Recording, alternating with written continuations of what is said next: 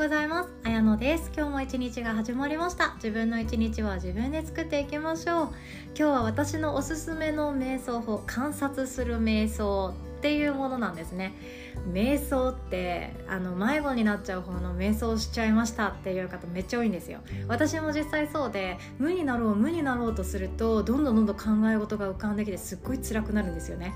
なのでそんな頭の中で考え事がよくしちゃうんだよなっていう方に特におすすめです。観察する瞑想。これが何かっていうとですね観察する、まあ、そのものなんですけど何を観察するかっていうと自分に起こっているものそのものを観察していく瞑想なんですね。でよく自分がそのぼーっとしている時にふと思う感情ってあると思うんですよね。今日仕事でミスっちゃったな怒られちゃったなっていうものから今日会った友達綺麗だったな。同じママなのにしみしは一個もなかったな。手入れちゃんとやってんだな。それに引き換え私はみたいなね。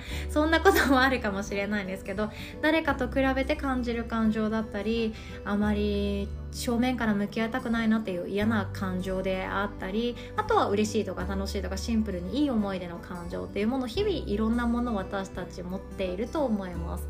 でこの感情そのものをですねただ観察するだけの瞑想なんですね。ゆったりとして座って椅子でもいいしソファーでもいいし地べたでもいいし寝っ転がってでもいいんですけど体勢は本当何でもいいんですよ。瞑想っていうのは無になるための瞑想をやらなくていいっていうのをまず大前提にしていただいて楽な呼吸を始めるんですね。で目を閉じて自分のどんどん内側に入っていきます。今感じているものありますか？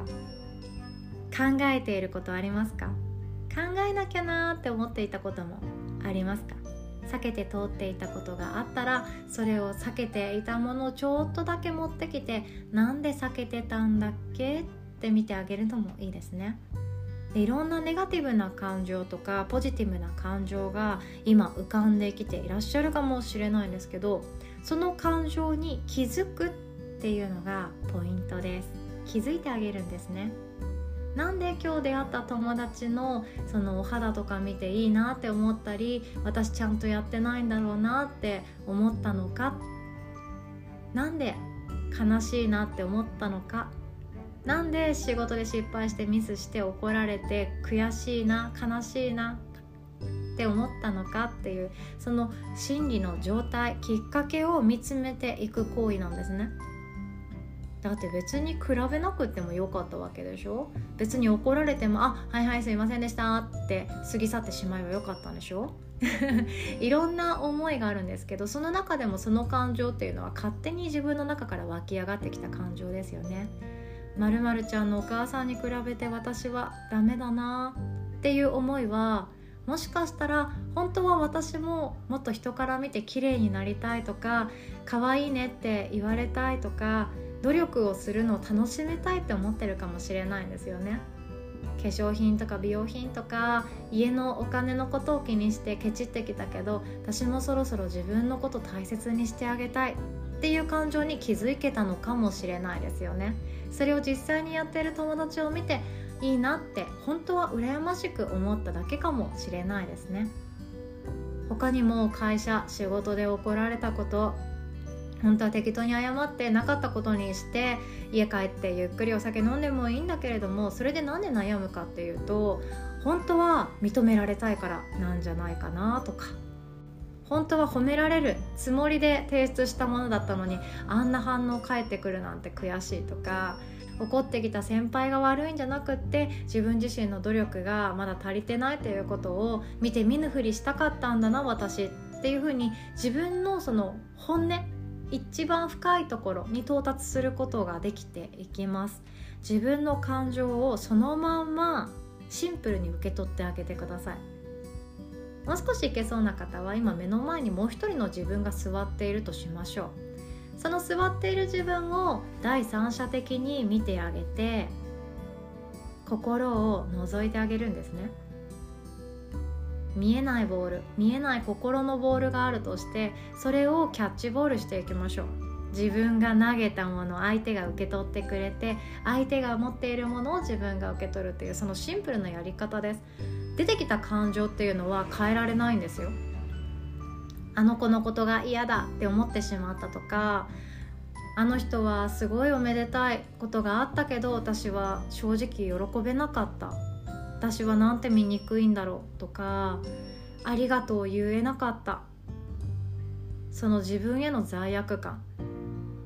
それがモヤモヤの原因になっていますのでどんどん人には言いたくない。人には本当は見せたくない。自分の見苦しい部分とか嫌だなって思う部分もシンプルに取り出しちゃっていいんですよ。それをもう一人の自分とキャッチボールしていくんですね。私こんなこと思っちゃったよ。私こんな場面もあるよとかそんな風にキャッチボールしてあでもそれでもいいじゃんあなたはあなたなんだからっていう風に自分で受け取ってあげる。そんなイメージなんですね。これ面白くないですか？私観察する瞑想結構好きであのヨガのレッスンの最中ではまだやっていないので今度やろうかなと思っているんですけどただ自分のこと感じているものに感情をなかったことにしない。踏み潰さない。それに見て見ぬふりしない。その行為が一番自分を大切にする行為だと思っているんですよね。どんな悪い感情を抱いてしまっても自分は自分なんですよ。